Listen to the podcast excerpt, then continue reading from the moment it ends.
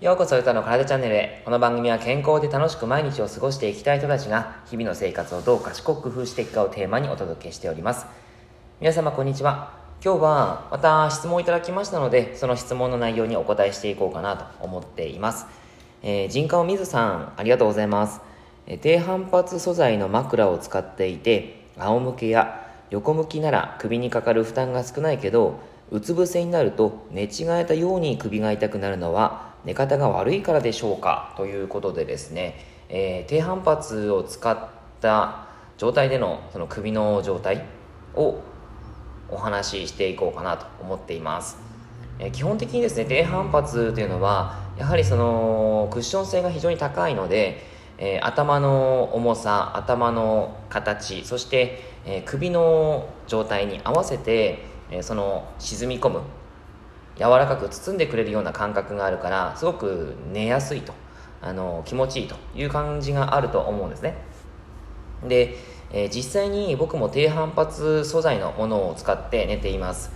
で、えー、これはですね結構枕の形によって首が痛くなりやすさとかが変わってくると思うんですけども、えー、頭のですね寝返りができないような状態。例えばボリューミーで柔らかいものこういったものはですね結構寝返りができないです。え基本あのやっぱりエコノミー症候群といってですね飛行機でずっと同じ体勢で座っている。そうするとやはりその血流が悪くなってしまったり血栓ができてしまってそれが飛んでしまうと危ないと。いうことがあったりするんですけどもえー、その首にもですね首っていうか寝ている体勢でもその寝返りがうまく打てない状態だとそういう症状が起こってくる可能性もあります。そして、えー、その状態で筋肉がガチガチに固まってしまって、えー、首こり肩こりが起こるということもあるんですね。であとはその考えられるのはうつ伏せ寝で、えー、ちょっと例えば横向きの体勢にしている時に枕の形状としてえーと、首の方が高くなってる枕ってあったりしますよね。そういう枕だと、あのー、首の頸椎の、えー、配列に対しての負担をかけてしまうということもあったりします。なかなかその、えー、横向きで寝るっていうのはですねその首の配列を少し圧迫してしまってその周辺のその神経であったり筋肉を圧迫してしまって肩こり首こりになってくるっていうこともあったりするんですね。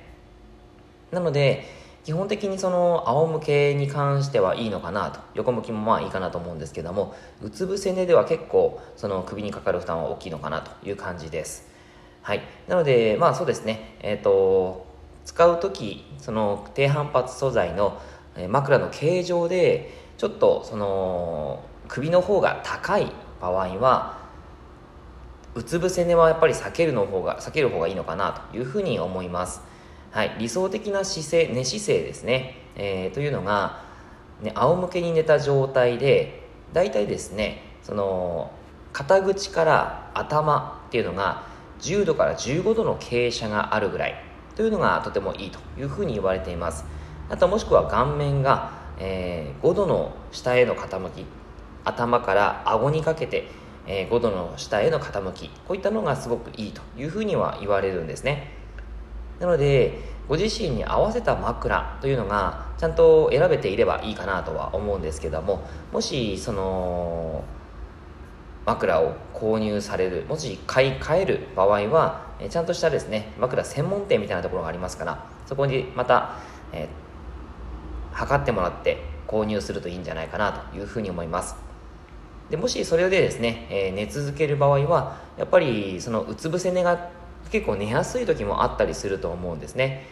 ただ横向きであったりあとは仰向けの状態がやっぱり首に負担かかる負担が少ないと思いますので、まあ、それはそちらを選ぶ形になるかなと思います。すごい一般的な 話になっちゃいましたね。はい。であとは、えー、やっぱりですねその首の姿勢によってもその状態に負担かかるかなと思います。えーと、例えばストレートネックといって頭の位置が肩体より少し前に出ている状態。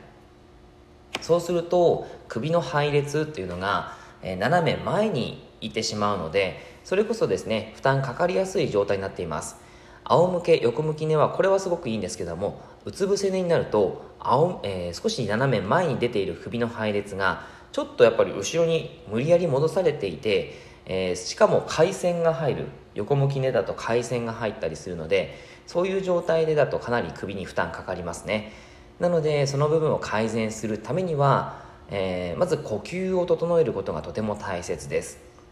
呼吸を整えるってどういうふうにするのって感じなんですけども、えー、簡単に言うと息をしっかりと吐き切る練習をする。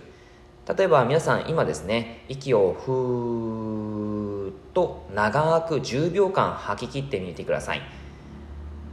そしてその10秒間息を吐き切って、えー、その状態で10秒間止めます。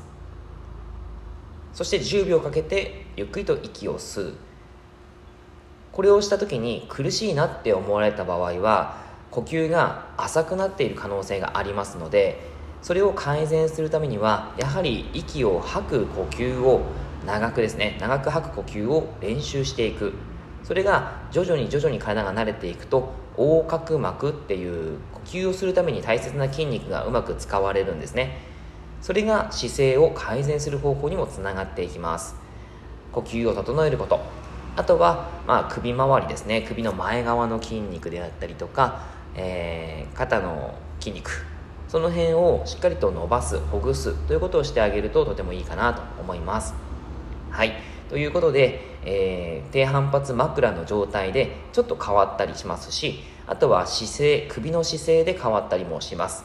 その部分を改善してみて、えー、ぜひぜひいい睡眠の質が取れるといいですね。はい。というわけで以上になります。内容がいいなって思えたら周りの方にシェアしていただくと嬉しいです。またいいねマークやフォローしていただくと励みになります。